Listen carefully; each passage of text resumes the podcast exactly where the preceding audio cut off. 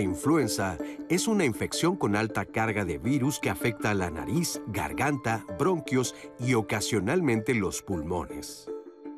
La infección dura generalmente una semana y se caracteriza por la aparición súbita de fiebre alta, dolores musculares, dolores de cabeza recurrentes, malestar corporal general importante, tos seca, dolor de garganta y rinitis. Es una enfermedad muy contagiosa, incluso antes de que los síntomas sean notorios. En nuestro país, hasta el 8 de diciembre del 2022, el Sistema de Vigilancia Epidemiológica de Enfermedad Respiratoria Viral confirmó que se habían notificado 4.536 casos positivos de influenza y 57 defunciones. Los grupos de edad más afectados son personas de 25 a 29 años, menores de un año y mayores de 65 años. Las entidades federativas donde se detectaron la mayoría de los casos fueron Nuevo León, Querétaro, Aguascalientes, Ciudad de México y Zacatecas. No obstante que la influenza suele propagarse rápidamente en forma de epidemias estacionales, se ha demostrado que vacunarse reduce los síntomas. Bienvenidos a Diálogos en Confianza. Qué gusto estar con ustedes totalmente en vivo, hablando de la temporada de influencia. Influenza, perdón. Y si se fijan, acabamos de ver números que son alarmantes, pero esos fueron al 8 de diciembre. Al 6 de enero son 7.626 casos, es decir, casi se dobló la cifra. Son cifras importantes, no queremos, queremos crear pánico, pero sino crear conciencia, saber en qué apoyarnos para poder ayudarnos entre todos. Quiero agradecer a mis compañeros de lengua de señas que están con nosotros como todos los lunes. Hoy están Alberto Mújica y Liabadillo. Y como siempre, conmigo, Citlali. ¿Cómo estás, Citlali? Pepe, pues estoy muy contenta de estar este lunes aquí contigo compartiendo este inicio, este gran inicio de año, pues en diálogos en confianza y por supuesto con toda la audiencia en un tema tan importante que parece que de pronto ya pasó de moda y de pronto vemos que sigue siendo tendencia y tendencia y tendencia. Entonces hay que entender muchísimo sobre infecciones respiratorias, sobre influenza, porque además, como saben, todas se comportan de una manera similar y aquí le vamos a dar estrategias para que usted pues, pueda vivir bien, pero sobre todo aprender de nuestros especialistas pues, a convivir en salud y en armonía. Pues, muchísimas gracias por acompañarnos. Disfrute Diálogos en Confianza. Estoy en la poderosa misión de traer su voz a este espacio y ya lo sabe, le pertenece, así que aprovechelo. Bueno, pues estamos listos para empezar el programa y les vamos a presentar a nuestros participantes del día de hoy. Quiero agradecer en primer lugar a la doctora Jessica Pérez González. Gracias por estar aquí. Gracias. La doctora es médica cirujana, internista e infectóloga. El doctor Raúl Sansores Martínez. Gracias por estar aquí. Neumólogo integrante del Sistema Nacional de Investigadores nivel 3.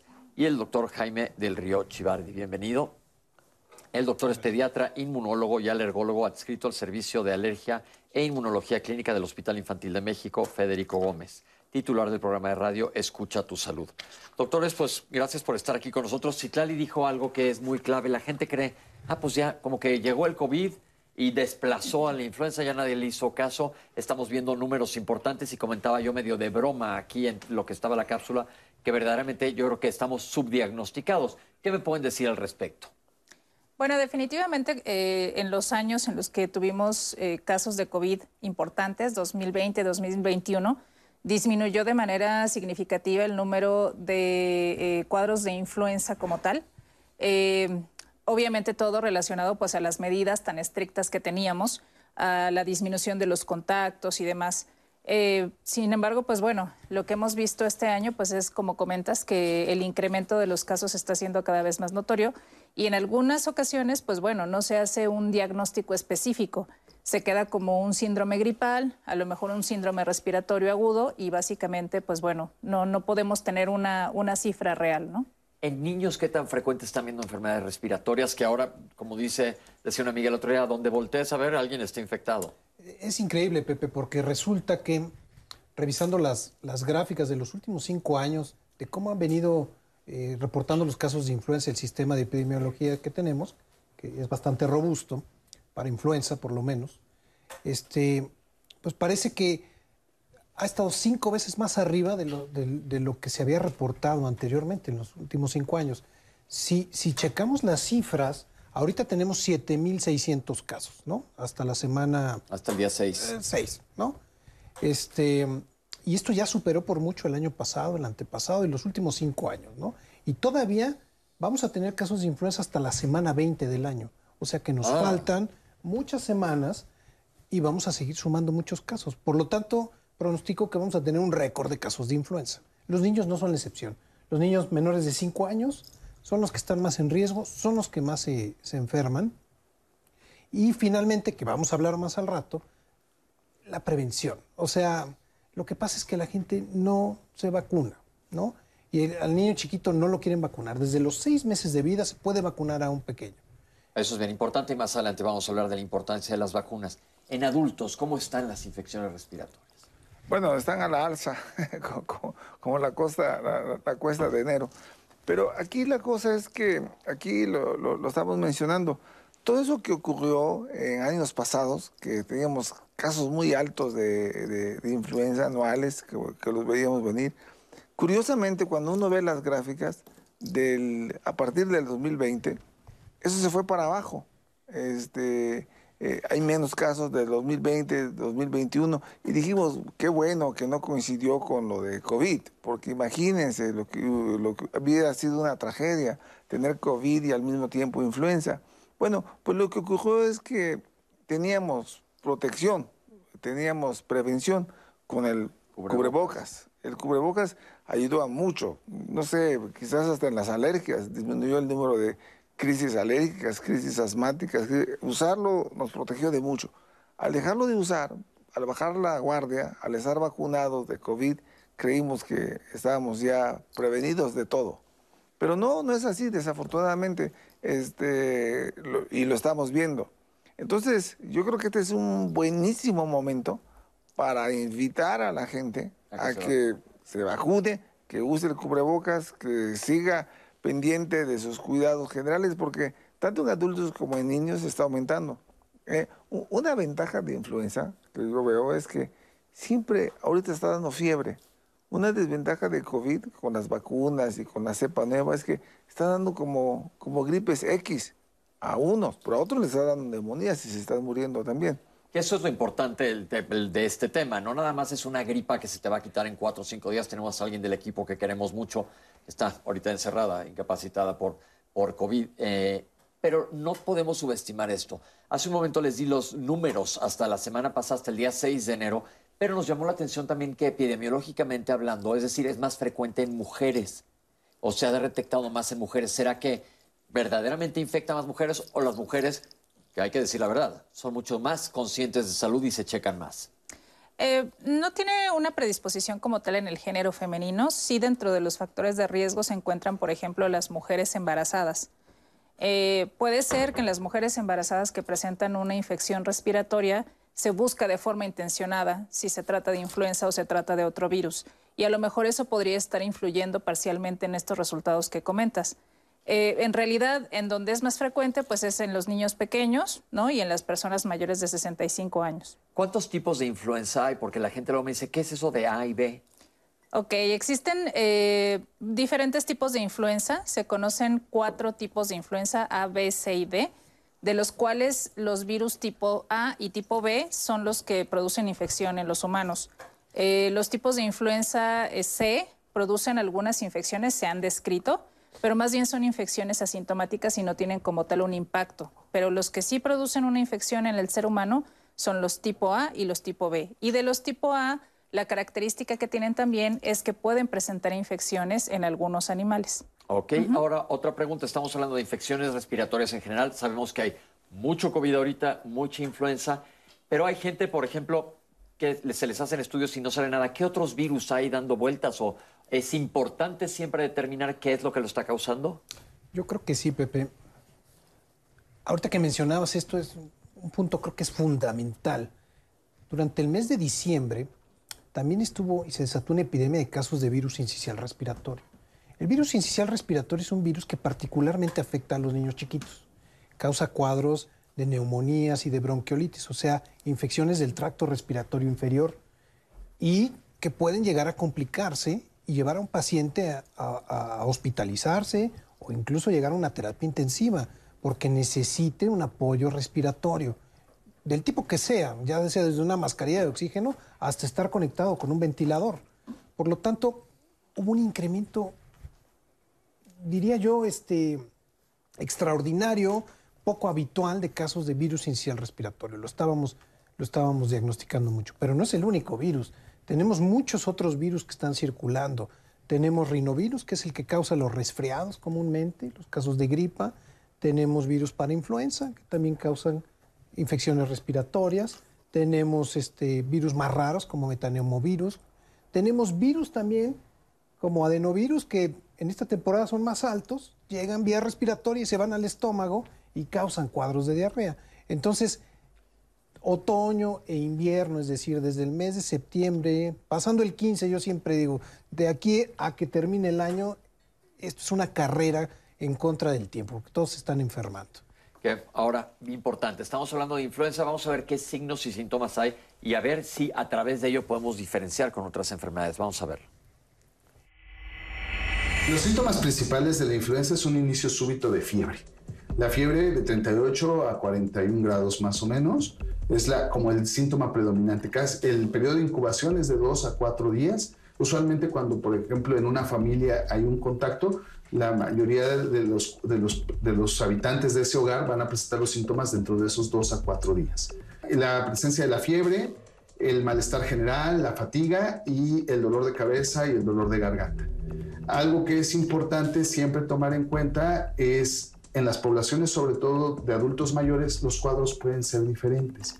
El adulto mayor puede manifestar alteraciones del estado de alerta, puede estar demasiado dormido, puede tener eh, un cuadro de delirio, que es este estado alternante de, que puede ser tanto hiperactivo como hipoactivo, y puede tener pérdida del apetito, vértigo o mareo o estar eh, durmiendo todo el día. Entonces, sobre todo en este grupo de pacientes que son poblaciones de riesgo mayores de 65 años, sí hay que estar pendientes de otras manifestaciones atípicas. Usualmente la fiebre se resuelve durante los dos a tres primeros días y a diferencia del COVID, sí hay que estar pendientes de una sobreinfección.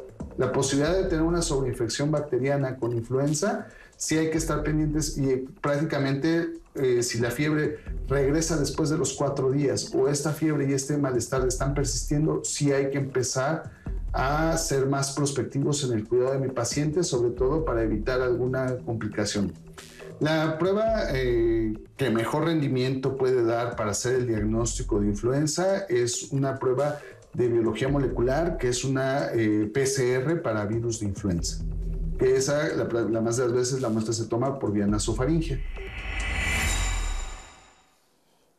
Y bien, aquí está la voz de nuestra audiencia. Pepe, ¿estás listo? Tenemos Al, público que está participando a través de nuestras redes sociales. Recuerden que estamos no solamente en Facebook, sino también estamos en YouTube. Estamos también subiendo el contenido a Instagram. Ahora que si a usted le gusta mucho llamar o prefiere esta vía de comunicación, tenemos el centro de contacto con la audiencia al 55 51 66 40 00, en donde estamos esperando que usted se comunique. Por otra parte, Pepe, Sara Aleli García, le da muchísimo gusto vernos de nuevo hablando de este tema tan importante, lo agradece, nos comparte su testimonio. Ella se vacunó desde la primera semana de vacunación y aún sigue utilizando el cubrebocas. Nos pregunta si son realmente efectivas las vacunas contra influenza. ¿Qué tan rápido está mutando el virus de influenza? ¿Estamos protegidos realmente contra la cepa que está afectando a la población este año? Cuando uno se enferma de vías respiratorias, ¿es recomendable identificar exactamente el virus? ¿Eso tiene una importancia para el tratamiento? ¿O por qué se habla de diferentes tipos de virus para enfermedades respiratorias? ¿Es necesario que la, población se haga un panel viral para identificar kits comerciales que están vendiendo, para identificar por qué está enfermo? Tener moco verde significa que hay algún tipo de infección bacteriana. La gente asocia el moco verde a una bacteria. ¿Cómo saber si tengo mucho frío, si tengo alergia o tengo influenza? Todo parece exactamente lo mismo. ¿Qué tipo de influenza es la estacional? Eh, con respecto a lo que ustedes están diciendo, ¿qué tal con nuestro público? Recuerden que estamos completamente en vivo este lunes aquí en el Santuario de Conocimiento, Diálogos en Confianza. Vamos al corte y regresamos.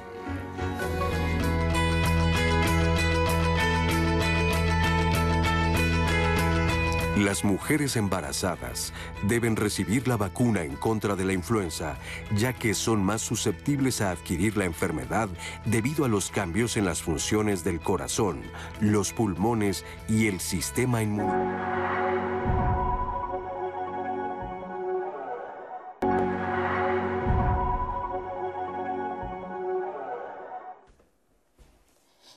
Y estamos de regreso en Diálogos en Confianza. Voy a seguir trayendo los comentarios de la audiencia. Le repito el número 55 51 66 40 00, el centro de contacto con la audiencia.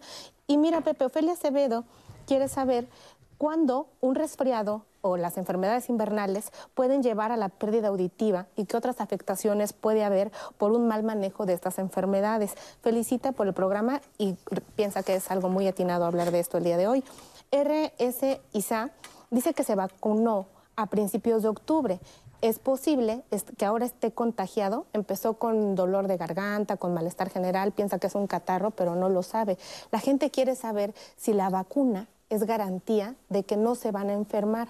¿Y cuánto tiempo después de que la gente se vacune es el, tiempo que va a estar blindado para no tener estas enfermedades respiratorias? Y bueno, quiero invitarle a la cartelera de Diálogos en Confianza, pues el día de mañana mis compañeras conductoras van a estar platicando de un tema muy interesante con los especialistas acerca de la educación de los hijos y qué hay cuando los hijos son rebeldes. Qué interesante, si su hijo es rebelde, no le hace caso y no se pone con usted a ver diálogos en confianza y aprender muchísimo, pues no se pierdan el programa mañana. Y el día de hoy vamos a seguir construyendo la conversación para esto entendamos cuál es el panorama actual de la influenza en la siguiente cápsula. La incidencia de, de, influenza es siempre estimada, dado que muchas veces muchos de los casos no se confirman porque los pacientes se, se atienden como externos y no hacen prueba necesariamente como tal. Ahorita, en las últimas 10 semanas epidemiológicas reportadas por Secretaría de Salud, están hablando de 5.425 casos, de los cuales el 94% son debidos al H3N2, 3.3 a influenza no tipificable y 1.2 a influenza H1N1. La influenza es una infección eh, viral del tracto respiratorio. El virus presenta o expresa unas glicoproteínas de superficie, particularmente las hemaglutininas y la neuraminidasa. Esto hace que se unan a las células del epitelio respiratorio e inicie el proceso de infección. Usualmente nosotros eh, hablamos de mutaciones pequeñas o mutaciones eh, que se llaman en del inglés shift and drift, que son prácticamente mutaciones pequeñas, que son las que permiten que el virus pueda escapar del sistema inmunológico.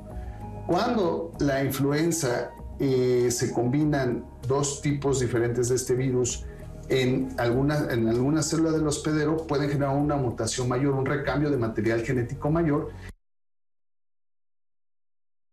Y de ahí que se pueda generar una cepa a la que no haya anticuerpos. Como muchos podrán recordar, la más reciente fue la del 2009 y esto se suscitó en algún huésped, como por ejemplo el cerdo, donde se hizo un recambio mayor de las proteínas del, virus y de ahí que se generó este brote por H1N1. Cada año lo que hace la, Organización Mundial de la Salud es hacer una estadística de cuáles fueron las cepas de virus que estuvieron más prevalentes al, alrededor del mundo. Y lo que hacen con esto es generar la vacuna y el recambio de la vacuna con las tres cepas principales que hubo el año previo. La, la vacuna principalmente trae H1N1, trae H3N2 y trae eh, algún otro de los que estuvo más prevalente a lo largo del año previo a la campaña de vacunación. Las poblaciones de riesgo para, tener, para una evolución más grave de influenza son prácticamente los niños menores de 5 años, con particular énfasis los niños menores a 2 años y los mayores a 65 años de edad. También existen ciertas condiciones médicas como lo son la enfermedad pulmonar obstructiva crónica, la insuficiencia cardíaca, la obesidad mórbida, la diabetes mellitus y los estados de inmunosupresión que me pueden hacer más susceptibles. Y una población que es sumamente importante de cubrir con vacunación es las pacientes embarazadas o las mujeres en edad fértil que pueden eh, estar embarazadas en cualquier momento. Bien importante recordar que desde el día que se grabó esta cápsula que el doctor mencionó, alrededor de 4.000 casos, estamos ya hasta la semana, hasta el día 6 de enero en casi 8.000 casos. Esto es muy importante porque se están doblando y como acaban de comentar los doctores, esto se va a ir pues duplicando si, si no tenemos los cuidados necesarios. Ahora, la gente pregunta mucho de síntomas, que ya vimos una cápsula, son síntomas gripales, pero ¿cuándo tengo que sospechar que a lo mejor no es una gripita?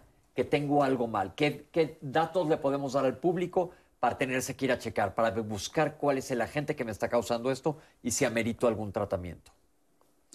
Pues en el caso de influenza específicamente hay eh, algunos síntomas que son muy característicos. Uno de ellos es el dolor de garganta, que es muy intenso. Dolor detrás de los ojos se refiere como un dolor al momento de mover o de fijar la vista hacia diferentes lugares. Eso lo podemos ver en el momento de la exploración. Y otro de los síntomas importantes también es eh, ardor traqueal que los pacientes lo refieren como un ardor en la parte del cuello al momento de respirar. Aunado a esto, es muy frecuente que influenza curse con fiebre, a diferencia de otros cuadros gripales que pueden cursar ya sea sin fiebre o solamente febrícula, que se refiere a una temperatura de 37.2 hasta 37.5. Son algunos síntomas cardinales, sin embargo, pues bueno, como hemos comentado, eh, los síntomas pues se, traslapan entre sí y pues se pueden presentar en diferentes virus. Pero, ¿y entonces cuándo debe de ir alguien a buscar atención médica? ¿Cuándo decir, híjole, esto ya no es una gripa nada más?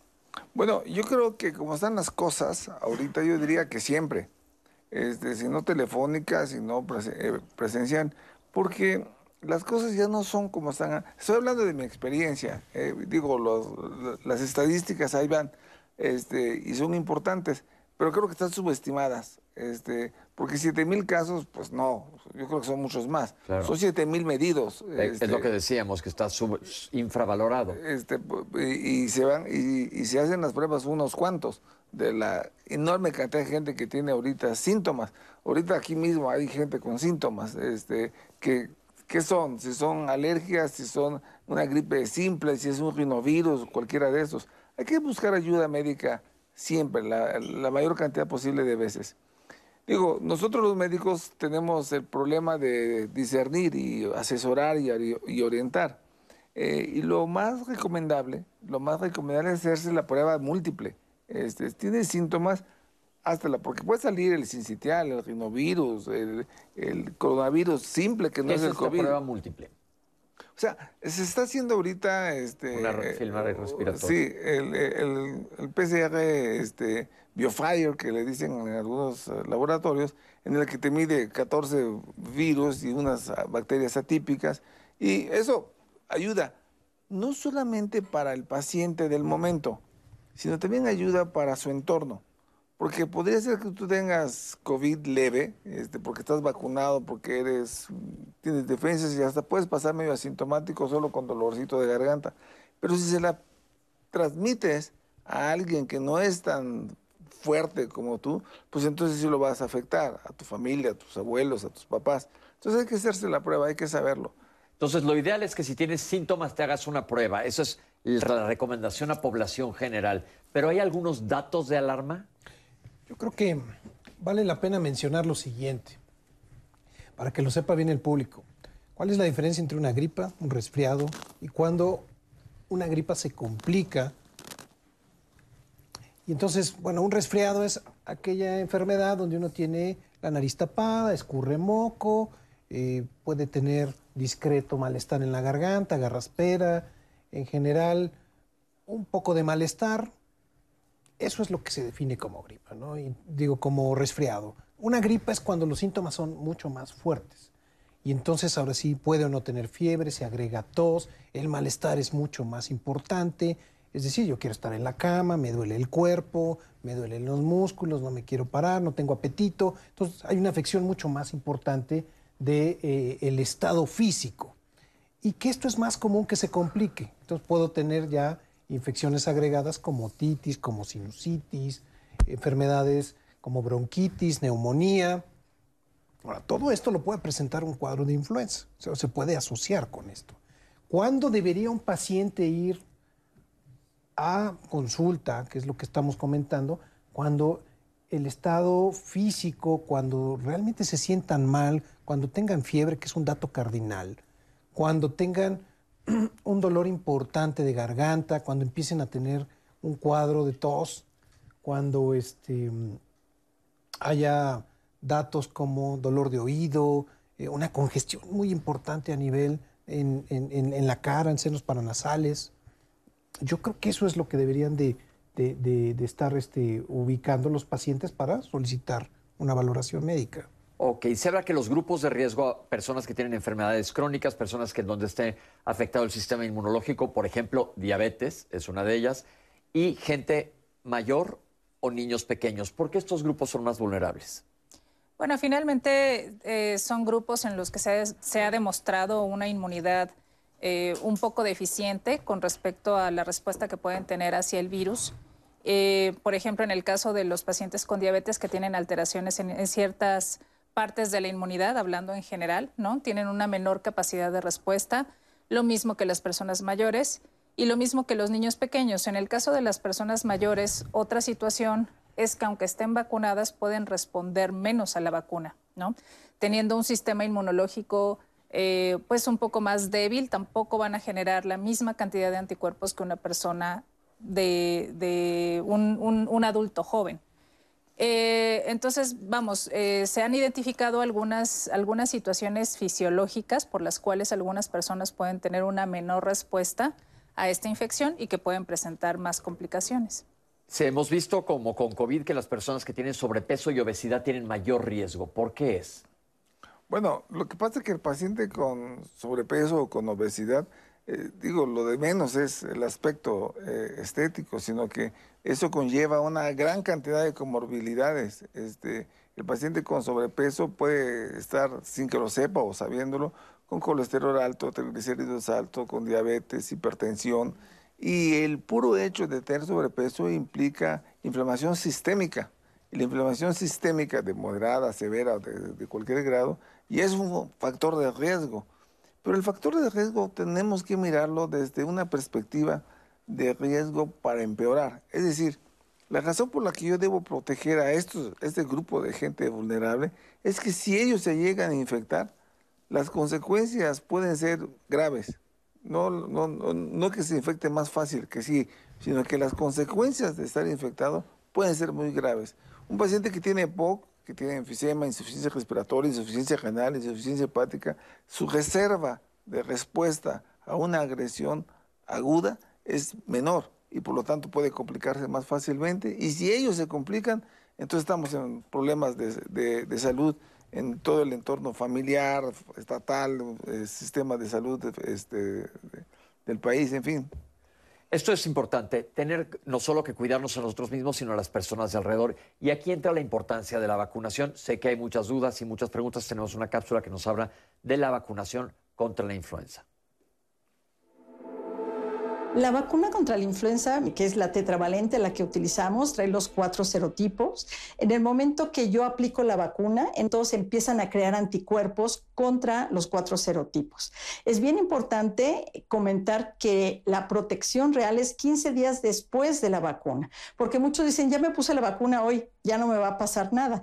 Los anticuerpos empiezan a incrementar día a día desde el momento que yo la aplico, pero su pico máximo de protección es a las dos semanas. Entonces, sí, cada día que va pasando después de la aplicación de la vacuna, yo estoy protegido, estoy más protegido, pero no es sino hasta la segunda semana. Por eso la importancia de vacunarnos tan pronto llegue la vacuna, que es octubre, generalmente mediados de octubre, fines de octubre, y esto nos va a llevar una protección anual. Específicamente el virus de la influenza muta cada año. La vacuna que me, puse el año pasado no me va a servir para esta temporada, porque para esta temporada estos virus van a ir en la vacuna. Entonces, la nueva vacuna va a contener los cuatro virus, los dos serotipos A y los dos B, que son para esta temporada. En este caso, 22, 23. Entonces, la importancia de vacunarnos es prevenir, uno, la influenza, que los síntomas, quien ha tenido influenza nunca se le va a olvidar, la molestia, la fiebre, el dolor de cuerpo, te lo refieren como que sienten que los huesos eh, les están doliendo intensamente. Y dos, las complicaciones que puede tener la influenza. Por eso la importancia de vacunarnos cada año para prevenir unos síntomas y sentirnos fatal y dos complicaciones como pudiera ser desde neumonías, desde hospitalizaciones prolongadas, incluso hasta fallecer. Es muy importante que nos vacunemos cada año todos los pacientes, desde los seis meses hasta eh, la edad que sea, 95 años, 100 años, toda la población estamos en riesgo y eso es bien importante. Todas las personas debemos vacunarnos, todas. Seguramente tendrán muchas dudas y preguntas. La cápsula fue muy explicatoria. No te la ponen e inmediatamente ya estás cubierto, sino que tarda dos semanas en llegar al nivel máximo. Porque gente me ha dicho, me puse la vacuna y luego me dio influenza. Normalmente es porque no estás totalmente vacunado. Ahora, con todo este movimiento antivacunas del que hemos estado hablando, etcétera, vamos a hablar de datos duros de las vacunas. Mucha gente dice, me vacuné y aún así me infecté. ¿Qué tan real es esto y cuál es el papel de la vacuna? Bueno, es cierto eso. A ver, la vacuna de influenza, los tres o cuatro serotipos que están disponibles, tres serotipos son los que aplica el sector salud, cuatro serotipos es el que se aplica sector privado, ¿no? De manera muy general. Ahora, ¿en qué me garantizan la vacuna? Si yo me vacuno, me garantiza que voy a reducir 98% los casos de hospitalización y muerte, nada más. Pero no me garantiza, y, me llamaba la atención una pregunta que habían leído, Citlali, que decía, ¿cuánto tiempo voy a estar blindado? Eso es mentira, nadie está blindado. O sea, yo me vacuno de influenza y me, voy, me estoy protegiendo, estoy comprando mi boleto para no ir al hospital y para no morir. Pero sí me voy a enfermar y sí voy a tener, eh, o sí puedo tener síntomas que podrán ser leves a moderados, pero esto no será grave. Voy a hacer una analogía muy sencilla para que entendamos. No es lo mismo, si me subo a un coche me pongo el cinturón de seguridad, tiene bolsas de aire y voy con un conductor que sabe manejar bien, es como si me, pusiera la vacuna. Subirme un coche que no tiene bolsas de aire, no tiene cinturón de seguridad y con alguien que no sabe manejar sería como alguien que no se pone la vacuna. Los dos pueden chocar, los, ambos autos pueden chocar, pero uno con consecuencias mucho más graves que el otro. Entonces, esa es la importancia, porque la gente dice, ah, pues ya me vacuné y me dio, no sirve de nada la vacuna. Sí, claro, definitivamente la, protección nunca va a ser a 100% ni con la vacuna de influenza ni con ninguna, vacuna. ¿no? obviamente tenemos que hablar de los otros métodos que se utilizan para disminuir la posibilidad de contagio, que son las medidas que nosotros ya conocemos, que hemos utilizado también con COVID. El uso de cubrebocas, el, el evitar salir si estoy enfermo, el evitar si yo estoy enfermo entrar en contacto con personas especialmente personas que yo pueda poner eh, en riesgo por ser una población vulnerable, etcétera.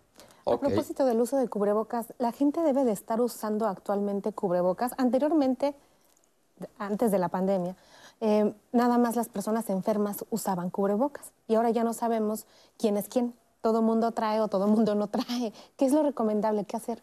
Pues eh, finalmente las medidas se han ido relajando mucho. Eh, sin embargo, pues tenemos que recordar que todavía estamos cursando una ola de COVID y estamos cursando pues con el incremento de infecciones respiratorias. Yo la recomendación que haría es seguir utilizando el cubrebocas, sobre todo en este momento. Ahora, en términos generales, ¿cuándo utilizar un cubrebocas? Bueno, uno, cuando tú estás enfermo, porque recordar que el cubrebocas va a prevenir que tus secreciones puedan llegar a otras personas e infectar a alguien más. Si tú vas a entrar en contacto con personas enfermas, enfermas porque eres personal de salud, porque cuidas a alguien enfermo, etcétera, pues también es recomendable utilizarlo. Si vas a estar en lugares aglomerados o si vas a entrar, por ejemplo, a una consulta médica, pues bueno, sería recomendable porque al final muchas personas en este momento están presentando estos síntomas, ¿no? Entonces yo creo que no es un momento para eh, pensar que el cubrebocas ya se terminó completamente. Voy a ser muy insistente en, eh, porque he recibido una gran cantidad de correos que me dicen, doctor, me vacuné y me dio influenza. La vacuna, doctores, podrían aclarar que no causa enfermedad. No causa enfermedad. Ok, eso es muy importante porque la gente dice, pues me dio influenza cuando me acaban de poner la vacuna. Como dijimos, la vacuna no funciona hasta los 15 días y no protege al 100%. Ahora hay un dato importante mucha gente presenta efectos secundarios a la vacuna. Yo tuve, la primera vez que me puse eh, la vacuna de la influenza, esa noche me fue muy mal y me dio un cuadro muy parecido a la influenza. Me dio fiebre, temblaba que no podía ni agarrar casi el celular, un dolor de cabeza y me metí a la cama y me dormí y amanecí perfecto. Pero entonces la gente le tiene mucho miedo a los efectos colaterales de la vacuna que no se presentan en todo el mundo. ¿Nos, podrían explicar un poquito sobre los efectos de la vacuna y por qué a veces presentamos esta reacción y aún así me vacuno cada año? Bueno, mira, yo lo que les recomiendo eh, en el momento de que se vacunen, que se tomen en ese momento paracetamol y a las 8 horas otra vez. Pero y si no tengo efectos secundarios, pues qué bueno. Pero si tienes eso, te lo, te, lo previene. Sí pueden tener efectos. Yo, yo me he vacunado y nunca he tenido efectos secundarios, pero mi esposa sí. este, se vacuna y se siente mal, decaída, eh, síntomas como si estuviera enfermando y siempre se cuestiona, creo que no me debía haber vacunado este año, pero siempre se responde lo mismo al día siguiente, qué bueno que me vacuné. Claro, porque esto te dura horas. ¿Qué me pueden decir al respecto? Sí, claro. Eh, los síntomas, eh, en la mayoría de los casos, son síntomas leves. En la vacuna de influenza, sobre todo, es dolor en el sitio de aplicación. A veces se puede tener un poco de fiebre de bajo grado. Ahora, las personas sí me ha tocado mucho que digan, la vacuna me dio influenza. La vacuna que nosotros utilizamos en el país no es de virus vivos, por lo tanto no te puede contagiar. Se utilizan eh, proteínas, ¿no? Se utilizan sustancias que, que, forman parte de los virus para que tu cuerpo pueda generar defensas. Ahora, parte de las, de las vacunas también es, eh, contienen sustancias que se llaman adyuvantes. Estas sustancias se adicionan a las vacunas con el objetivo de que tú puedas tener una mejor respuesta inmune. Entonces, en algunas ocasiones estos adyuvantes, pues sí, te pueden producir un efecto inflamatorio y el efecto inflamatorio ah, posterior a la administración de la vacuna, pues es lo que te va a generar estos síntomas. Las personas que tienden a tener estos, eh, esta respuesta, pues como comenta el doctor, ¿no? Lo que podemos hacer es utilizar algunos medicamentos para mitigarlo. Un poco de paracetamol, un poco de frío local, ese tipo de cosas. Entonces, que sepas, sí, perdón. Si algo hemos aprendido con, con el COVID es que las vacunas salvan vidas. Y en el caso de la influenza, no es la excepción. Gracias a la vacunación de la influenza hemos, hemos prevenido muchas muertes. muertes, por decirlo así literal, tal cual. Ahora, mucha gente y esta falsa creencia que dice, yo no me vacuno porque me va peor que si me diera influenza. Y eso es mentira. Estos síntomas que se presentan, que sí pueden ser leves o incluso en algunas personas hasta moderados, pues bien vale la pena correr el o sufrir estos efectos secundarios y evitar, por ejemplo, un ingreso a una terapia intensiva con una neumonía. Entonces, por ejemplo, en los niños, primer dosis se recomienda fraccionarla. Aplico en el día 0,1 y a los 30 días aplicó la otra mitad de la vacuna. Y este tipo de estrategia se puede utilizar también en pacientes adultos. ¿Cómo? Pues tratando de evitar estos efectos secundarios, ¿no? Pues fraccionando las dosis.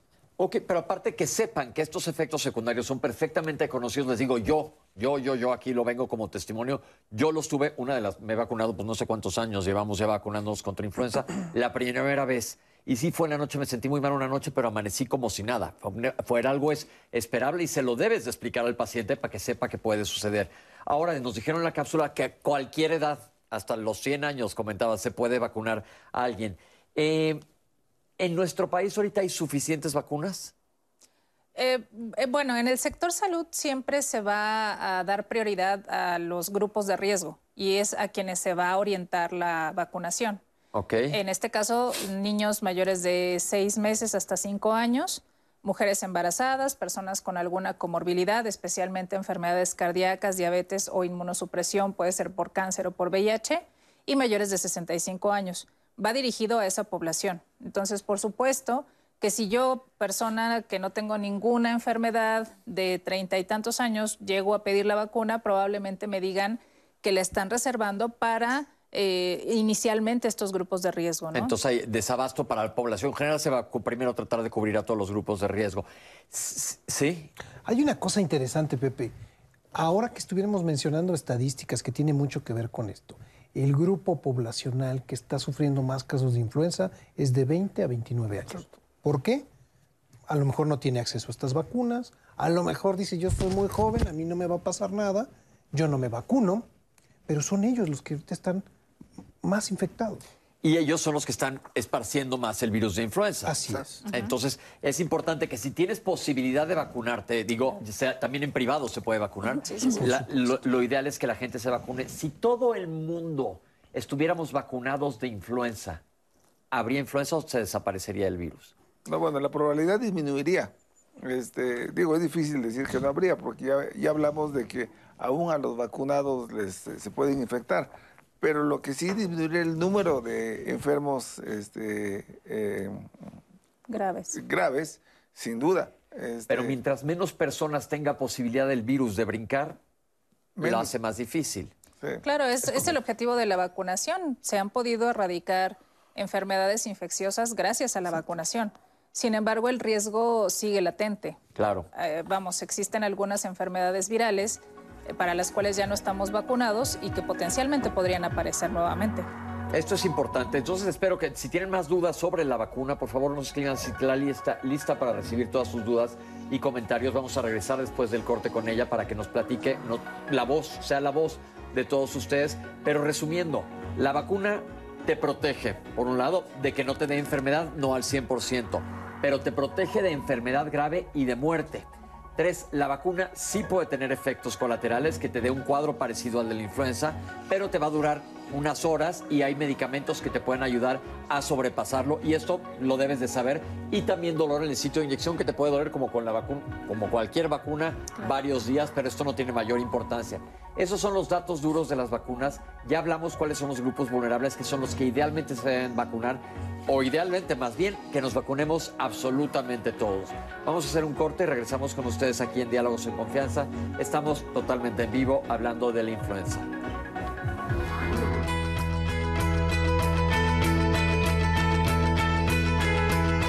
En México, la campaña de vacunación para la temporada de influenza estacional termina en marzo de 2023. El objetivo es lograr vacunar al mayor número de personas.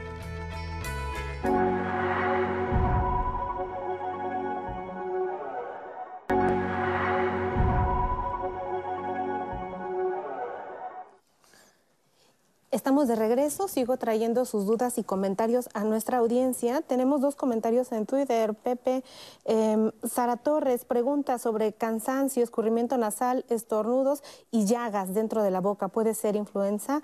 Luis, los que tenemos artritis reumatoide, ¿debemos de cuidarnos más? Esto es también eh, un factor predisponente para que te dé más rápido influenza. En las llamadas, el señor Miranda quiere saber cuántos falsos positivos y falsos dan las pruebas de antígenos. Salud. Gracias. Eh, Teresa Torres también nos llamó, aprovechando que hay un internista en el panel, quiere saber cuál es la función de un internista en estas enfermedades respiratorias. Felicita mucho al ONCE y dice que es de sus canales favoritos. Eh, también tenemos más preguntas sobre las diferencias entre vacunas de influenza. ¿Es verdad que hay muchas? ¿Cuál es la mejor que deben de escoger las personas? Sobre todo aquellas que quieren adquirir una en el sector privado. ¿Cuál es la más recomendable? ¿Cómo se escoge entre tanta variedad? Eh, la gente se muere por influenza actualmente, es la duda de la audiencia. Estos los paneles de los que el doctor habló que son necesarios para hacer el diagnóstico de influenza son muy costosos, se hacen en todos los lugares, cambia el tratamiento si uno se hace este panel identificando el virus. ¿Cuántos días debe de estar una persona actualmente en casa por influenza? Hay una persona que nos dice que nunca se enferma. Entonces, si nunca se enferma, ¿por qué ella se debería de estar vacunando? Pues si ahorita a estas alturas no le ha dado absolutamente nada ni COVID. Las mujeres embarazadas se pueden vacunar. Tenemos más, Pepe. Hoy tenemos muchos comentarios de la audiencia. En Facebook la gente nos dice, Heidi Palma, le encanta el programa y todos, todas las informaciones que se le están dando actualmente. Quiere saber qué puede hacer contra las alergias hacia el polvo. Eh, Mónica Rodríguez dice que es un muy buen programa, que el panel es muy informativo, los felicita doctores y dice que bueno, nos invita a reflexionar sobre las medidas que se han relajado mucho con lo que decía usted, doctora, y dice que le falta, le parece una falta de responsabilidad por parte, parte de las personas que saben que están enfermas, que tienen gripa, influenza o COVID, no usan cubrebocas, no se quedan en casa y por ende contagian a otras personas que son sanas. Ella quiere hacer un llamado el día de hoy a, que se genere conciencia y se tomen las medidas para que la gente deje de ser tan irresponsables. ¿Qué opinión les merece al respecto? Liz Reyes dice que su papá no lo vacunaron porque tenía hipertensión. Las personas con hipertensión y con diabetes se pueden vacunar, doctores.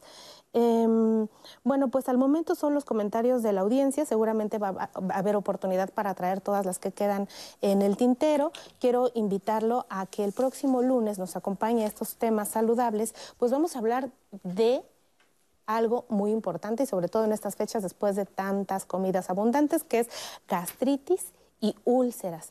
Es importante que usted haga conciencia sobre este tema, así que lo esperamos a conversar con nosotros el próximo lunes y ahora vamos a ver hay sobre el tratamiento sobre influenza. Esa duda que usted tanto tiene, vamos a dar la introducción con la siguiente cápsula.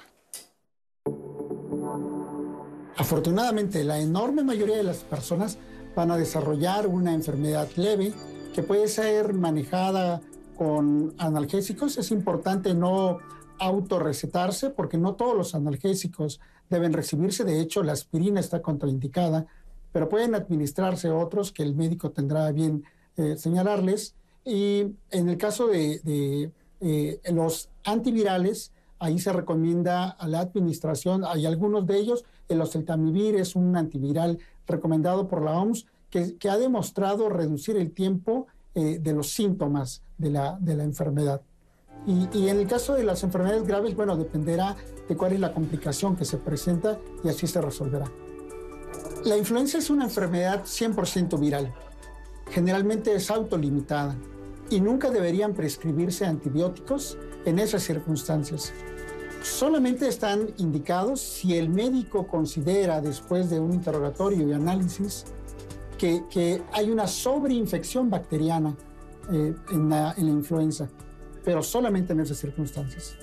Los tratamientos antivirales no pueden reemplazar a las vacunas. Son para aspectos diferentes. Las vacunas son preventivos y los antivirales se administran en forma inmediata al inicio de los síntomas. La cepa que está, la variante que estamos observando principalmente es la H3N2 y la vacuna que se está administrando viene contra H3N2, contra una variante nueva que también está presentándose del tipo de la influenza tipo B. Hay una variante que, hay circulando y también la vacuna nos protege. Es importantísimo vacunarnos. La recomendación es, si usted considera que tiene influenza, acuda a su unidad de medicina familiar, acuda a su médico eh, particular y nadie mejor que él para proporcionarle el mejor tratamiento. Doctor, les platiquemos un poquito de tratamiento, pero antes una duda que quedó. ¿No está contraindicada en personas con hipertensión? No, al no contrario. Porque a alguien le dijeron que no lo podían vacunar porque estaba hipertenso, me llama mucho la atención. No, no, no, no, no hay ningún motivo. Y las embarazadas también no solo pueden, sino deben. Deben. Ok, metiéndonos al tratamiento, dijo el doctor, hay que evitar utilizar aspirina en quienes, porque hay contraindicación. Sí, sobre todo en los niños hay un síndrome que es una hipersensibilidad a la aspirina, que se llama síndrome de Leroy y puede causar consecuencias y complicaciones mucho más delicadas. ¿Hasta qué edad deberíamos de evitar aspirina? Prácticamente en todos los niños debemos dejar de tomar aspirina. Ya en la adolescencia no hay problema. Dejarlo para adultos. 17 años más o menos. No es que se, vamos, en los adultos no está contraindicado. Okay. Aspirina definitivamente no es el, analgésico de elección, el que más se indica cuando, para mitigar los síntomas cuando hay este tipo de infecciones respiratorias. Ajá. Pero no es que esté contraindicado, ¿no? Hay personas que utilizan aspirina, por ejemplo, por un problema cardíaco crónico y tienen influenza, lo pueden seguir utilizando sin problema. Ok. Y hay muchos analgésicos con propiedades muy benignas, ¿no? Que... no necesariamente tiene que ser el ácido acetilsalicílico, eso es importante. Eh, se habla de que existe un tratamiento antiviral que se debe dar al inicio, y yo quiero que hablemos de tiempos, porque, como dijo el doctor, lo ideal es que si te empiezas hoy con un gripón terrible y no sabes qué es, que vayas a saber qué es. Eso. Y si identifican influenza, te dan tratamiento. ¿Este tratamiento qué tan eficaz es? ¿Cómo les va a los muy, pacientes? Muy, muy, muy eficaz, muy eficiente. La verdad que a partir de la tercera dosis, o sea, este, el paciente ya se siente, como dijeron en la cápsula, con una disminución notable de los síntomas. El oseltamivir es una maravilla. Ok, eh, ¿hay disponibilidad en el país? Yo creo que sí. Está siendo un poco difícil encontrarlo en su forma de patente. Eh, pero se puede encontrar. Ahora sí es muy importante que eh, la, Secretaría de Salud hizo eh, un, comunicado al respecto porque se estaba vendiendo sin receta médica, se estaba consiguiendo en la farmacia solamente con el nombre comercial y obviamente pues esto disminuyó la disponibilidad. En, la actualidad te, exigen en la farmacia, en todas las farmacias, y así debe ser, una receta para poderte vender el medicamento que, bueno, puede conseguirse como oseltamivir. Ok, eso es bien importante. No hay que comprar medicamentos nada más para tener en casa si no hay alguien enfermo, sobre todo si estamos en algo de desabasto. Va a ser necesario probablemente ese medicamento que tú quieres comprar para guardar para alguien que verdaderamente lo necesite. Eso hay que decir las cosas como son. Por otro lado, el tratamiento, sí. Un apunte, Pepe. Este, entre más rápido se inicia el tratamiento con oseltamivir, los resultados son mejores. Tenemos un periodo de ventana de cinco días para iniciar el tratamiento con oseltamivir, o eso sería lo más recomendable. ¿Por qué? Porque después de los cinco días prácticamente el paciente ya va a estar en una fase de resolución. Entonces no tendría mayor utilidad utilizarlo. Ahora, esa ventana de cinco días, ¿cuándo es que se complica un paciente? En esos cinco días. Justamente, justamente en ese momento. O sea, eh, obviamente sería mucho mejor que identificaras al paciente con una... En el día uno o en el Claro. día dos y le des ese tratamiento para evitar que se complique, porque entre los primeros cinco días es donde empiezan las complicaciones. Y esto es bien importante que lo conozcamos, porque si no dirías una gripa más, pero como lo han comentado los doctores y lo vamos a ver ahora en una cápsula, la influenza se puede complicar. Aquí tienen una cápsula. La influenza es una enfermedad que puede agravar diversos padecimientos. Los pacientes que tienen inmunocompromisos, que las defensas están bajas, por la razón que sea, porque toman esteroides, porque tienen VIH, porque tienen diabetes, algunas otras circunstancias que bajan las defensas, es más fácil contagiarse de, influenza y es más fácil que se compliquen. Hay un grupo de personas que son más susceptibles de desarrollarlas. Embarazadas, pacientes con enfermedad pulmonar crónica, asma, que hayan padecido algún tipo de COVID-19, enfermedad hepática, cardíaca o renal. Principalmente ellos son el grupo de alto riesgo para complicaciones, son el principal ri- el grupo que tendría que ir a vacunarse. Eh, y ese grupo de personas puede desencadenar con mayor facilidad neumonías, falla eh, multiorgánica e incluso la muerte. La neumonía es una infección eh, pulmonar que suele manifestarse con tos, fiebre y falla respiratoria, que puede eh, contenerse cuando se atiende oportunamente o casi siempre que se atiende oportunamente, pero que también puede complicarse y desarrollar, como vimos durante la, la pandemia, puede desarrollar una falla respiratoria grave e incluso necesitar ventilación mecánica. Las recomendaciones para reducir la posibilidad de contagio deben ser permanentes. La temporada de influenza termina hasta mayo del próximo año y estamos entrando a lo que se es el pico estacional. Debemos mantener el uso de cubrebocas, una distancia interpersonal, por lo menos un metro si es posible, evitar las aglomeraciones, lavado de manos, evitar tocar los ojos, la nariz y la boca. Doctores, voy a ser muy insistente. Personas que no estén vacunadas y que tengan un cuadro gripal y que no hayan acudido al médico, estamos hablando que en los primeros cinco días es cuando se complican. ¿Cuándo deben de salir corriendo a buscar a un médico si se está presentando una complicación? ¿Cómo se dan cuenta ellos? ¿La dificultad para respirar o empeoramiento de los síntomas? ¿Cuándo? Hay empeoramiento de los síntomas eh, más o menos en el día 3. Ha- habrá que decir que en la mayoría de los cuadros gripales o los cuadros respiratorios por un virus, al tercer día, y todos lo hemos sentido, te empiezas a sentir mejor, desaparece la fiebre, los síntomas van siendo de menor intensidad, desaparece un poco el dolor. Si a partir del cuarto día notas que la fiebre persiste o por, lo, por el contrario desapareció a lo mejor 24, 48 horas y reaparece, eso es un dato de alarma. Y otro dato de alarma, por supuesto, es la dificultad respiratoria eh, y otros síntomas que puedan estar relacionados a las enfermedades de base. Eh, mucha gente tiene en casa ahora un oxímetro de pulso que se Eso, pusieron de moda en, en el, en el COVID durante la. Bueno, seguimos en pandemia, pero durante la época más álgida del COVID. Eh, ¿Es recomendable tener estos en casa y cuál es el, cómo se usan adecuadamente? Bueno, sí hay que tenerlos, ¿eh? Todo el mundo debe tener un oxímetro en la casa, así como, como un termómetro. Por Eh, favor, lo del termómetro nos pasa a todos los médicos, estoy seguro que no me van a dejar mentir, que, doctor, tengo una fiebre horrible de cuánto, ah, no me la he medido, y a la hora que se la miden, me pasó ayer con un paciente, tengo 36,4, no tienes fiebre Sí, horrible. sí, sí. Tengan un termómetro, doctor, lo interrumpí. Es perdón. muy importante tener el termómetro y ahora el oxímetro. Eso es parte de las enseñanzas que nos dejó COVID. Tener un oxímetro a la mano y aprenderlo a interpretar es buena idea. A diferencia de COVID y de influenza, los de influenza no se desaturan a menos que ya esté grave la situación. En cambio, el de COVID empieza a hacerlo de manera paulatina y sobre todo con una caminada de 30 segundos se puede observar que se empieza... eh, Está normal porque tiene 96 de saturación, pero caminan 30 segundos y les baja 90, 91. Todavía está normal, pero no debió haber bajado.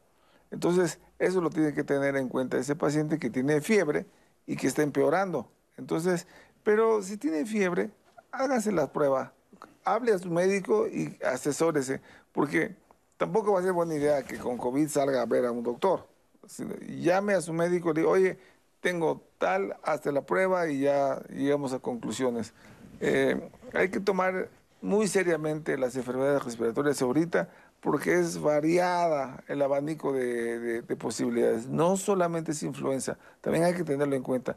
Este programa es de influenza y podría la gente creer Que es lo único, ¿no? que es lo único que hay. Pero tenemos la sexta ola de COVID, tenemos al otro virus, a los otros rinovirus, a los otros primos de los virus. O sea, hay que estar muy pendientes. Hay algo que es muy importante. La gente cree que todas estas enfermedades respiratorias se tratan con antibióticos. Hemos ya hablado muchas veces y en diferentes temas aquí en Diálogos en Confianza de procurar no utilizar antibióticos. Aquí la cosa es que es una enfermedad viral, entonces los antibióticos no le funcionan.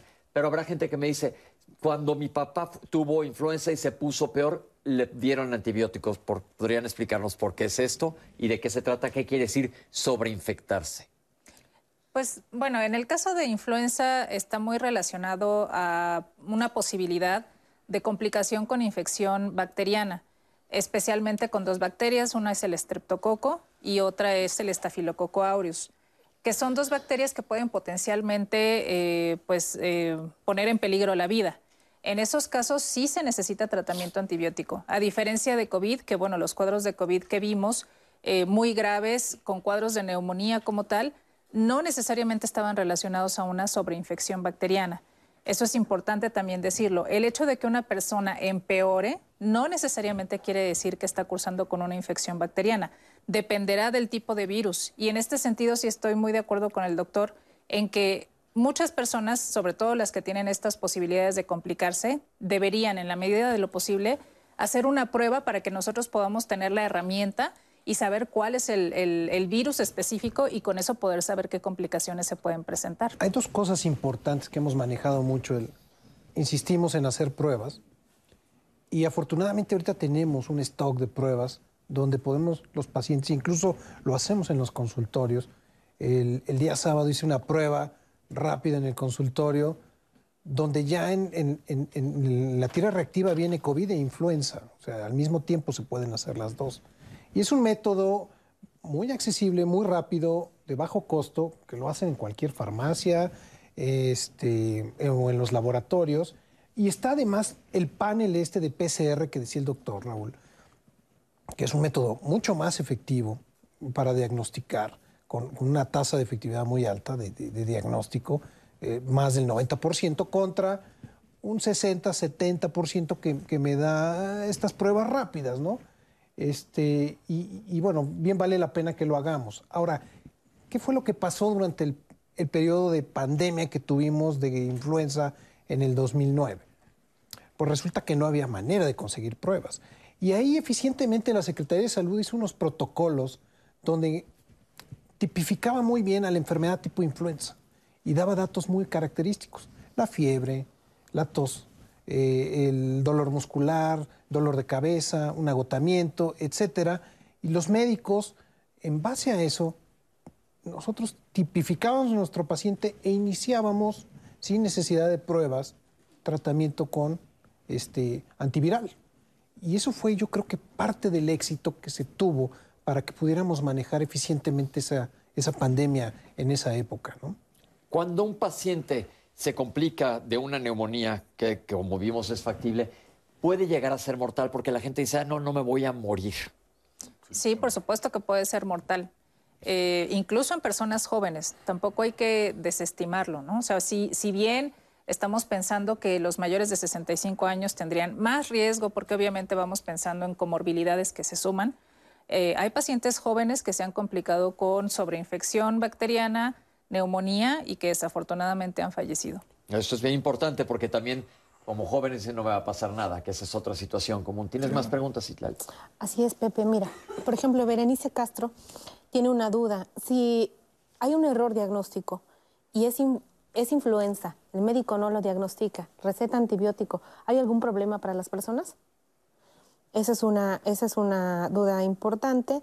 Tenemos también a, a Marta Pérez que nos dice que gracias por la información. Y en YouTube, la comunidad que nos está viendo, Tete Vargas pregunta qué opinión le merece a los especialistas dejar de tomar lácteos para que uno no se enferme tanto de las infecciones de, las vías respiratorias.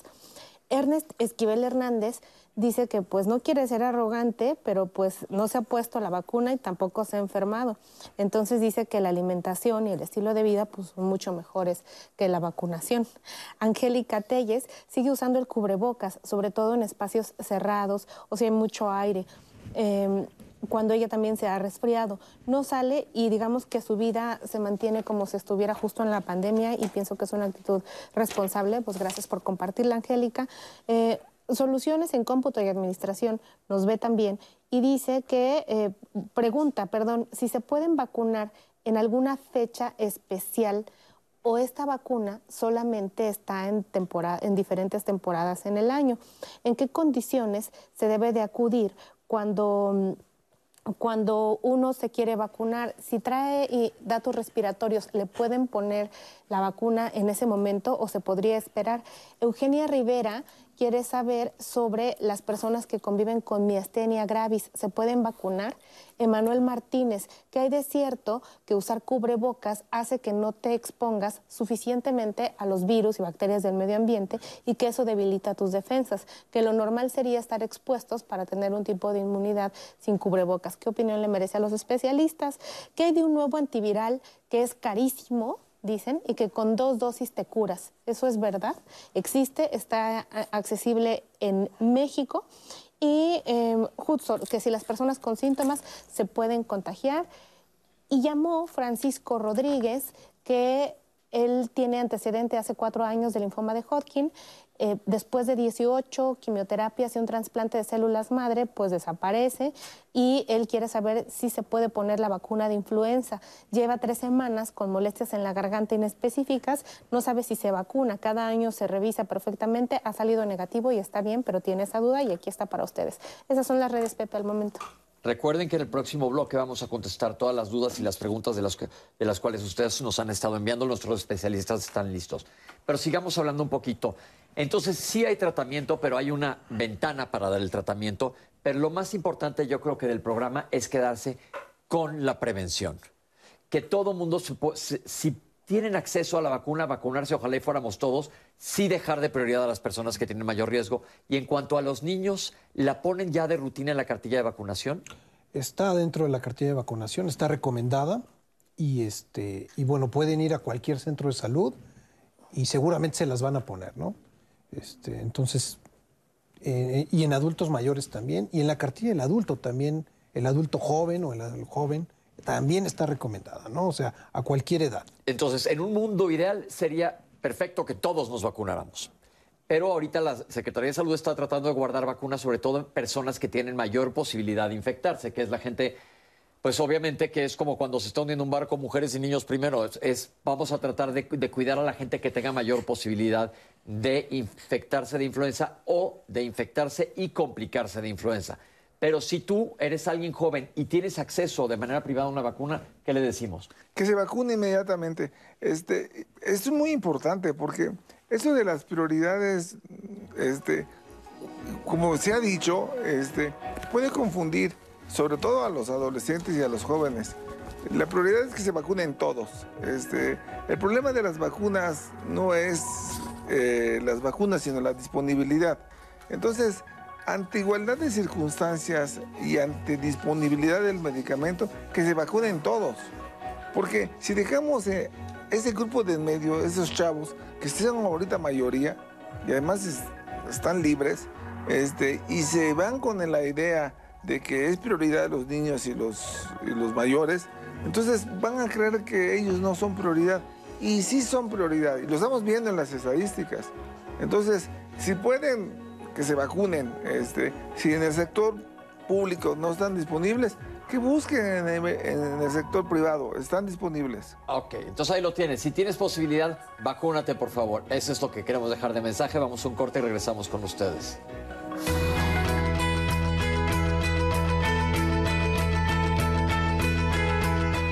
Vacunarse, lavarse las manos, evitar saludos de contacto, permanecer en casa, no acudir a lugares concurridos y la no automedicación si se presenta sintomatología respiratoria son medidas preventivas para no propagar la enfermedad de influenza.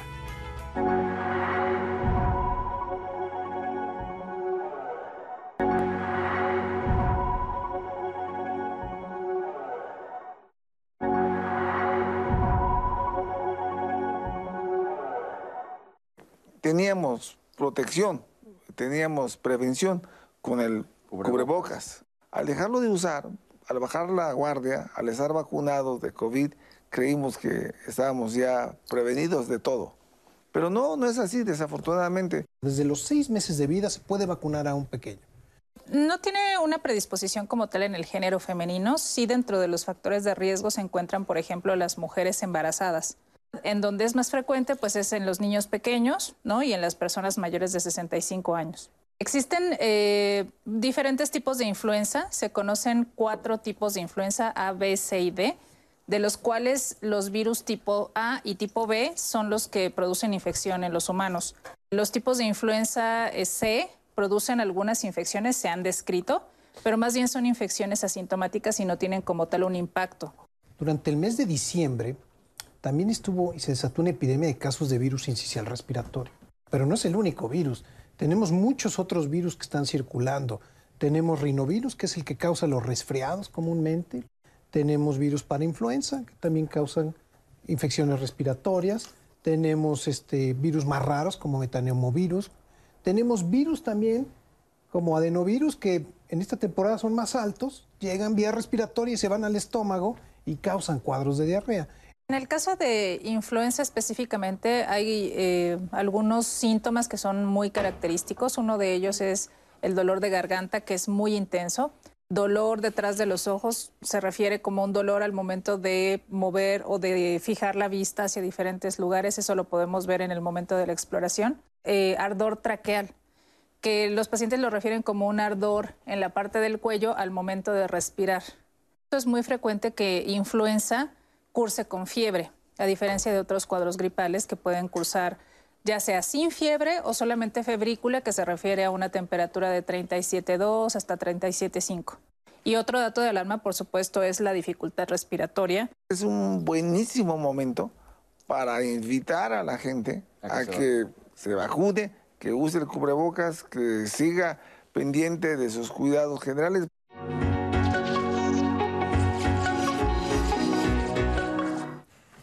Y bien, voy a traer en este último bloque sus dudas y las llamadas que aparecieron en nuestra, en nuestra red. Ricardo Serrano está resfriado, el doctor le dio medicamento, pero no hay mejoría. En este momento, él puede acudir a, aplicarse la vacuna al centro de salud. Ya empezamos. De una vez. Ok. Ah, sí, ah, adelante. Bueno, este, comentar con respecto a la vacunación no está contraindicada en presencia de síntomas respiratorios leves, leves. Eh, hay que hacer hincapié, ¿no? Que los pacientes no estén eh, con fiebre. Si tienen síntomas respiratorios, yo haría la recomendación de que primero vayan a revisión con un médico, si es necesario hacer una prueba para descartar enfermedad activa. Y si no hay tal, entonces se puede aplicar la vacuna. Vacunas para las alergias, ¿son recomendables aplicarla al, hijo de 21 años, ya que desde los 3 años tiene asma y tiene muchos antecedentes de problemas respiratorios? Por supuesto. A cualquier edad se puede vacunar un paciente de alergia y entre más chico empiece su tratamiento, el resultado es mucho mejor y más rápido. Bien, doctor. Hace ocho años nos llama Sara Trejo para compartirnos, le inyectaron la vacuna de influenza. Eso le provocó incapacidad de una semana debido a que se enfermó y le dio como un desgaste en los huesos, se le descompensó los niveles de glucosa, la presión arterial. Actualmente están reguladas, pero sigue con dolor en huesos. Es momento de que se inyecte nuevamente. No quiere hacerlo por las reacciones negativas que ella asoció justamente a su aplicación. ¿Qué opinión les merece?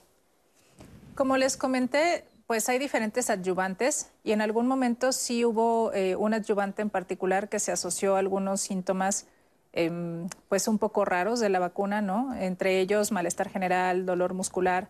Los adyuvantes que se utilizan actualmente son diferentes y afortunadamente no ha habido ninguna, em, ningún reporte de un efecto adverso grave, entonces yo creo que podría. Bien, doctora. Ana Vázquez le dio COVID los primeros días de diciembre. ¿Cuánto tiempo tiene que dejar para que le apliquen la vacuna contra influenza? Bueno, no hay una fecha ahí eh, específica, ¿no? Pero en cuanto el paciente esté bien recuperado, digamos físicamente, eh, podría vacunarse, ¿no? O sea.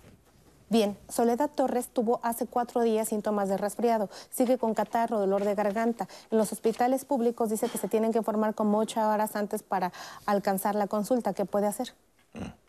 Yo creo que tendría que buscar eh, ayuda profesional eh, buscar un médico particular para que pueda hacer una revisión y que le pueda dar un buen consejo. ¿Se están volviendo a hacer todavía actualmente asesoría a distancia con temas respiratorios en los pacientes? Sí, sí se está manejando la consulta a distancia. Muchos médicos la, la tomaron con COVID y ha permanecido. Bien, el señor Isidro dice que uno de sus hermanos fue vacunado contra la influenza y esto le generó una parálisis general. Él ya falleció y jamás pudo volver a caminar. Los médicos le dijeron que fue por, eh, por medio de la vacuna y que al virus se le había alojado en la médula espinal. También ha conocido otros casos de otras personas que han tenido graves efectos secundarios con esta vacuna y por eso pues no se la quiere poner. ¿Qué hay de este miedo en la población? Es importante evaluar cada caso. Yo creo que es muy vamos, eh, calificarlo como que fue un efecto adverso de la vacuna es, es algo grave. Yo creo que cada caso particular tiene que evaluarse por una serie de especialistas y sobre todo para definir si sí lo es, hacer el reporte eh, pues competente a las autoridades de salud. Y sobre todo porque dice ahí que se le alojó en la médula espinal el virus. La vacuna no es, te están poniendo el virus de la influenza. Entonces llama la atención el, caso. Pues qué bueno que le han quedado pues claro al señor Isidro y esas son nuestras llamadas, Pepe. Perfecto, vamos a contestar los que las primeras personas que nos llamaron. ¿Por qué cada año se, se tiene que vacunar uno? Bueno, porque cada año, como vimos en una de las cápsulas, hay una actualización de las cepas que fueron prevalentes o que estuvieron frecuentemente durante el año pasado. Entonces, eh, durante el año se va perdiendo la inmunidad y también este virus que tiene la capacidad de generar algunos cambios, pues bueno, es conveniente que nosotros hagamos un, em, que, volvamos a, a, tener esta, esta generación de anticuerpos sobre todo para los, las cepas que estuvieron prevalentes en el año anterior. ok. Por, la inmunidad no es, no es de por vida, ¿no? Por, eh, si es, y la, era la siguiente pregunta, si es por eso que se llama influenza estacional, ¿a qué estación se refiere? Invernal sobre todo. Sí, se refiere, vamos, eh, eh, hay dos, dos etapas bien establecidas. En el hemisferio norte, que es donde nosotros estamos, es la época invernal, que son a partir del otoño, más o menos octubre, hasta abril, mayo, más o menos. Ok. ¿Cómo identificar la infección? Ya nos hablaron de ese panel viral, pero ¿en dónde lo hacen y si es muy costoso? Sí es costoso, desafortunadamente sí es costoso. La verdad que no sé cuánto, pero, pero acaban de dar una, una posibilidad este, de esa prueba casi casera que la hacen en las, en las farmacias eh, y te hacen COVID e influenza y además A y B. es decir, que se puede tener una aproximación. Si, no, si la prueba te la haces en la farmacia y te sale negativa para COVID, influenza A y B, ya podemos respirar tranquilamente, porque aunque pueden ser graves los otros virus, lo más probable es que sea una gripe muy fuerte, eh, como pero, lo digamos. Y sí, sí, pero también existen falsos negativos en esas, dependiendo del momento. Pero lo ideal es que se hagan alguna prueba. Sí, sí, sí. En el, momento en que eh, el malestar sea lo suficientemente eh, importante, es recomendable hacerse la prueba y descartar los virus que son y que podrían ser más virulentos, que podrían darnos síntomas más graves o complicarse. Ok. ¿El hecho de tener moco verde quiere decir que ya me sobreinfecté por una bacteria? No. No. Ok, porque la gente también esa- existe esa idea, moco verde es bacteria, no necesariamente. Sí. ¿Cómo sé si tengo alergia o influenza? Es una pregunta muy común y este, sobre todo el malestar general. Los pacientes que son alérgicos son pacientes que son mocosos. Mocos, nariz tapada, eh, pueden tener o no tos, este, estornudos, pero no se sienten mal. Y así pueden estar, además esto es un importante, semanas o meses. Y el paciente que tiene un cuadro infeccioso va a ser de corto tiempo, puede tener fiebre, sobre todo en caso de influenza, y malestar general. Perfecto. ¿Puede pasar que la influenza dañe el oído? No es un síntoma que se haya relacionado. Hay otras complicaciones. eh, puede haber incluso complicaciones cardíacas. Muy raro se ha reportado complicaciones de eh, meningitis o, o infecciones del sistema nervioso central. Pero el oído, no, definitivamente eso tendría que buscar ayuda Con profesional específica, sí. Me puse la vacuna en octubre, pero ahora tengo síntomas gripales. ¿Podría ser influenza? Vete a checar. Lo que hemos dicho, hay muchos diagnósticos diferenciales hasta una prueba. Eh, es muy importante insistirle a los enfermos que no salgan a la calle. Sí, ya se dijo. Y Claro. lo- llamaron dos personas a decirlo. Si estás enfermo, ponte un cubrebocas y evita estar esparciendo este virus, por favor. ¿Cuánto dura la protección de la vacuna de influenza? Pues eh, es anual, la vacuna de influenza, como mencionamos, los anticuerpos se van perdiendo a lo largo del año. Eh, lo importante es que tengamos la protección en el momento más eh, importante de aumento de casos, por eso se pone a inicio de la temporada de influenza para que podamos tener toda una protección. ¿Cuándo es este inicio? Idealmente nos debemos vacunar como por octubre. En. Como finales, desde finales De de septiembre, septiembre. es lo ideal. Ok, perfecto. Una vez puesta la vacuna, ¿a partir de cuándo ya funciona? Como lo comentó eh, la doctora en la cápsula, dos semanas para que se empiecen para que a se generar generen los anticuerpos. anticuerpos. Ok, el programa oficial es de octubre a marzo. Eh, me pusieron la vacuna trivalente en la Secretaría de Salud. ¿Por qué no la tetravalente? ¿No es más completa? Sí, es más completa, pero eh, la Secretaría de Salud solo adquiere en estas compras consolidadas con, directamente al laboratorio esta vacuna trivalente, que tiene dos cepas de influenza estacional y una cepa de H1N1 generalmente, que es la tipo A. También es una buena vacuna, aunque no sea un poquito menos completa que la tetravalente, pero es una buena vacuna. Vacunarse, punto, ¿no? Yo Sí, creo claro. que ese es el punto. Tengo un, síntomas gripales importantes con llagas en la boca. ¿Es influenza? Ah, caray. Y un- llagas en la boca, quise que será, pero no digo, quise que será llagas en la boca, está, está demasiado amplio el término. Pero puede ser influenza porque esté enferma, porque tenga síntomas. Este, pero la, la, la recomendación es la misma. Pide asesoría, busca un médico. Si tengo artritis reumatoide, ¿tengo mayor riesgo? Sí, por ser una persona inmunocomprometida, más riesgo de complicaciones. Perfecto. ¿Qué hay de los falsos positivos? ¿Qué quiere decir esto? Que te tomes una prueba y salga positiva y en realidad no haya influenza. ¿Son muy comunes? No. Son, No, no, no, son no, casi para nada. nulos. Sí. Ok. ¿Cuál es la función de un internista? Muy buena pregunta que aplica en todos los programas.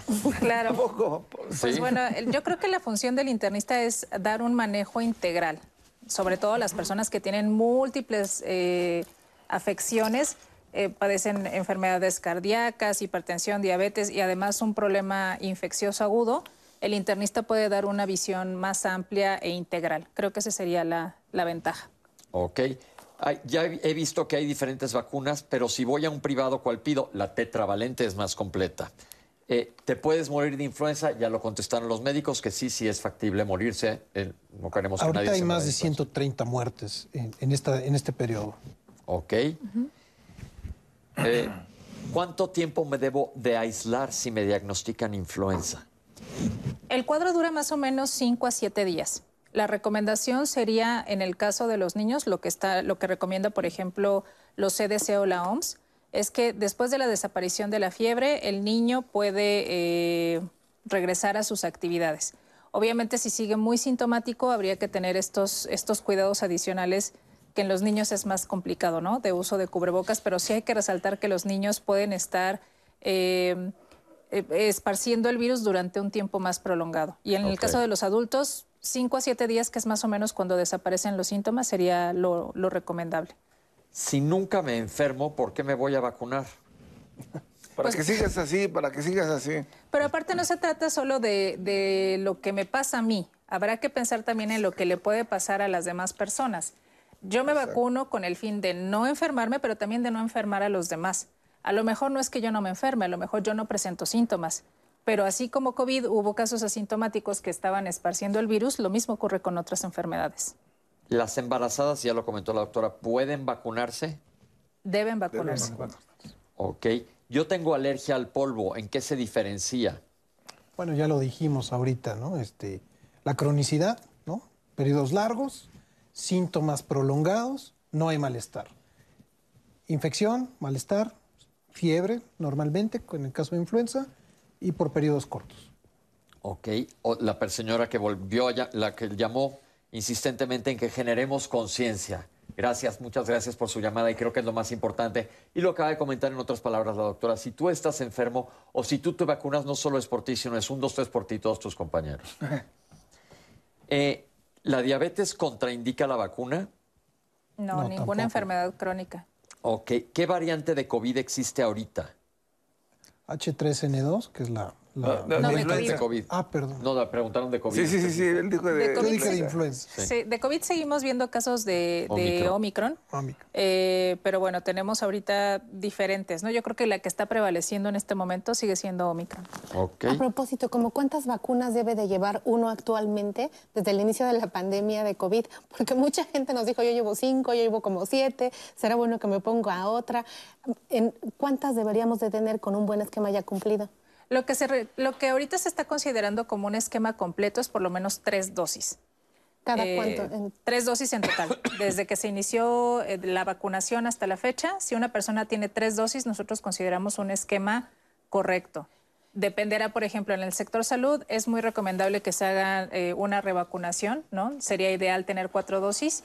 Y eh, pues bueno, ahorita no se ha dado una recomendación acerca de la quinta dosis. La realidad es que las quintas dosis que se están poniendo es sobre todo considerando la vacuna bivalente, que tiene ya dos tipos de COVID. Pero hasta este momento ya no hay una recomendación escrita por las autoridades sanitarias de hacer una quinta Y vacunación. no hay esa vacuna aquí en México. Todavía no la tenemos. Así que la persona que nos escribió que ya lleva seis puede estar tranquila, que ya le pare muy tranquila, sí. Sobre todo los grupos de riesgo deben de tener al menos en México cuatro dosis, ¿no?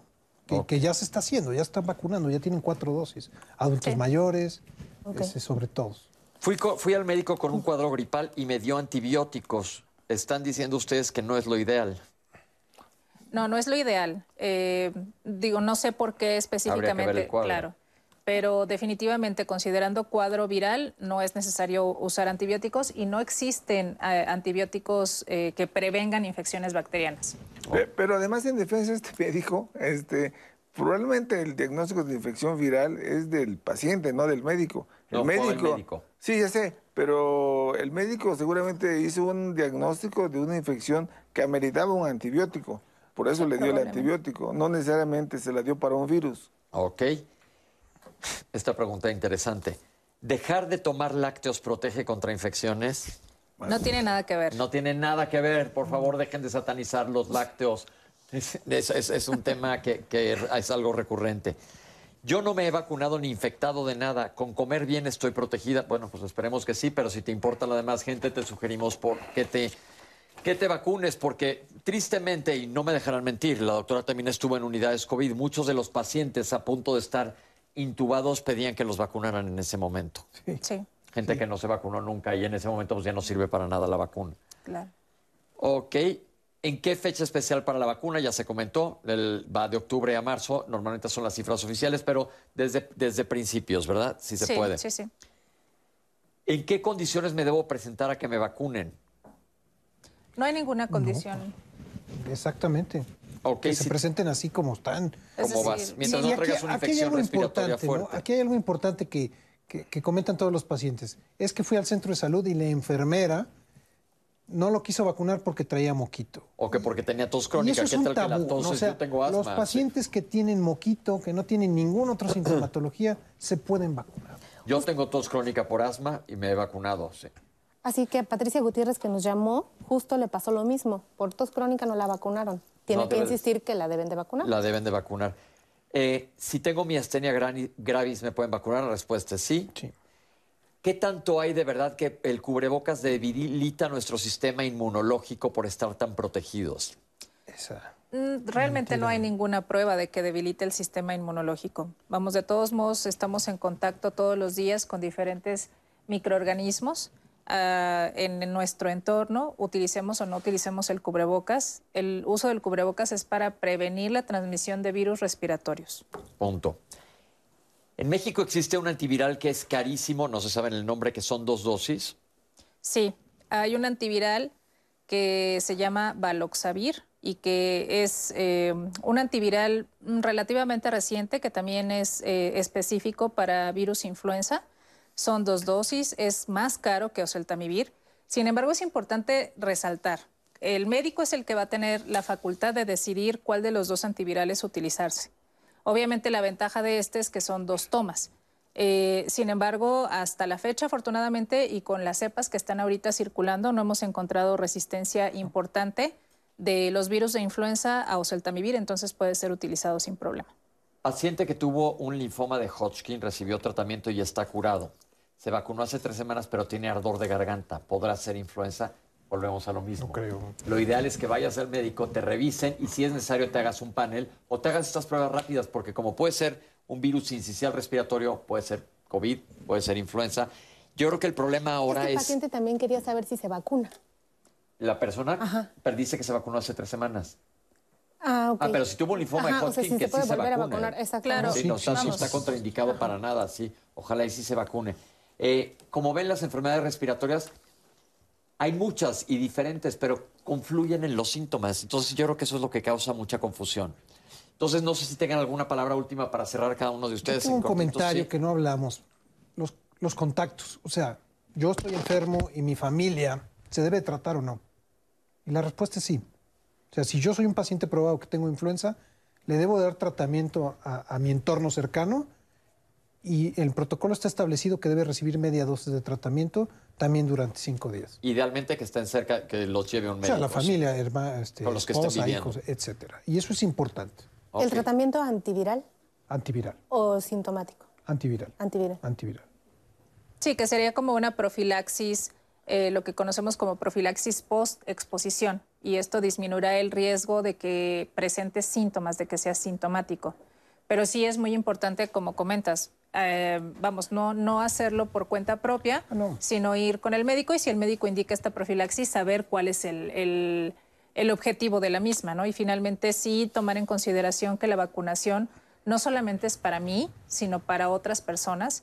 E incluso, por ejemplo, la recomendación que nosotros hacemos a los pacientes que reciben un trasplante, que los obligamos a estar vacunados, pero también les hacemos el hincapié de que toda su familia tiene que estar vacunada. Ok, esto es bien importante. Como acaba de decir la doctora y lo volvemos a repetir, las vacunas no solamente son por ti, es por los demás que están alrededor. Y como sucede, y ya ha sucedido terriblemente, un chavito, como se mencionó, que son los que menos se han vacunado y los que más están cargando influenza, llegan a la casa en las fiestas, vieron a la abuela en el año nuevo y a la abuela le va fatal con, el, con, el, con la influenza. Idealmente, todo el mundo a vacunarse. Estamos en la recta final del programa. Quiero agradecerles, doctores, que estuvieron aquí con nosotros el día de hoy. Creo que se dio información muy importante y sobre todo información que le funcione a la gente. Entonces, ese es el objetivo en Diálogo Citlali. Pues muy contenta además nuestra clase, siempre lo decimos de medicina de los lunes, gracias a los especialistas, pero sobre todo gracias a usted, porque gracias a usted es posible hacer diálogos en confianza. Lo esperamos el siguiente lunes.